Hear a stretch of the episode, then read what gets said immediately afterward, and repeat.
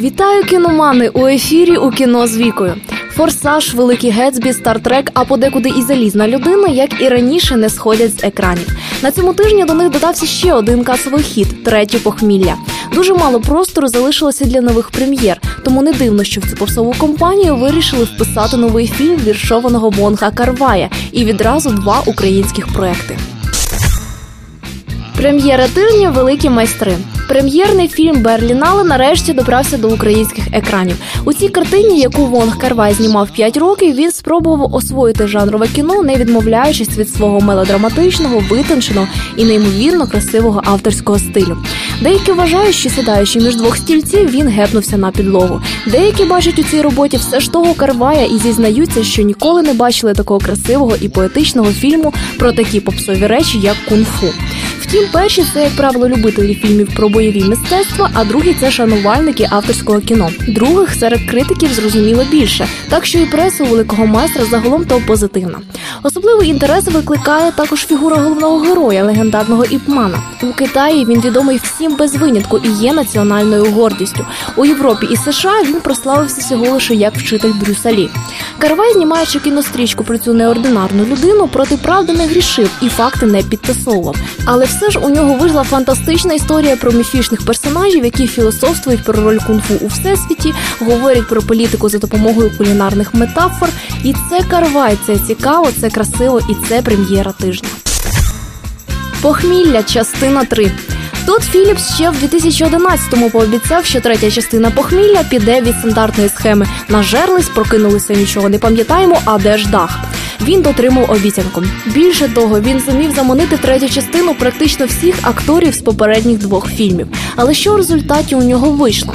Критика США відверто дивується. Вони прийшли дивитися веселу комедію про друзів алкоголіків, але виявилися на прем'єрі похмурого трилера, причому не найбільш вдалого. Кількість жартів різко знизилася. Персонажі почали розповідати один одному про внутрішні страждання, причому ніхто з глядачів їм не вірить.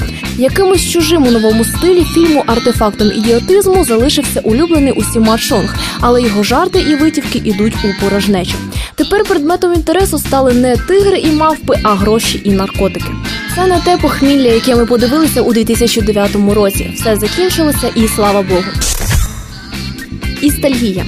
Дипломна робота випускниці Мюнхенської академії кіно та телебачення знята в копродукції трьох країн за 700 тисяч євро. Це велика подія навіть у Німеччині.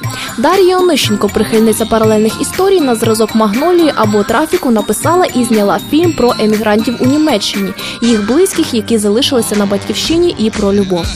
Фільм вийшов занадто легким для артхаусу і занадто авторським для комерційного кіно. Так вважають критики, які подивилися картину на фестивалі Молодість. Хтось відзначає нудну драматургію, хтось не вірить у екранну Україну, когось обурює, що герої говорять російською, а не українською. У будь-якому випадку цей дебют, знятий завдяки і всупереч підтримці українського держкіно, залишається подією для кінематографічної України. Питання, чи повернеться Дар'я знімати фільми в Україні, чи залишиться працювати в Німеччині, думаю, залишається риторичним.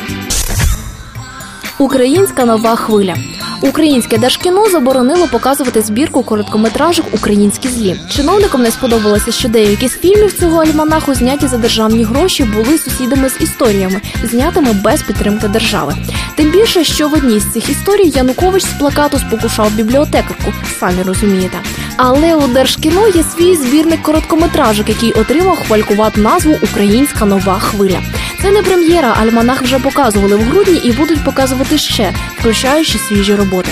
Незалежно від якості короткометражок, хвиля представляє особливий інтерес для глядача і платника податків. Можна на власні очі переконатися, куди йдуть бюджетні кошти.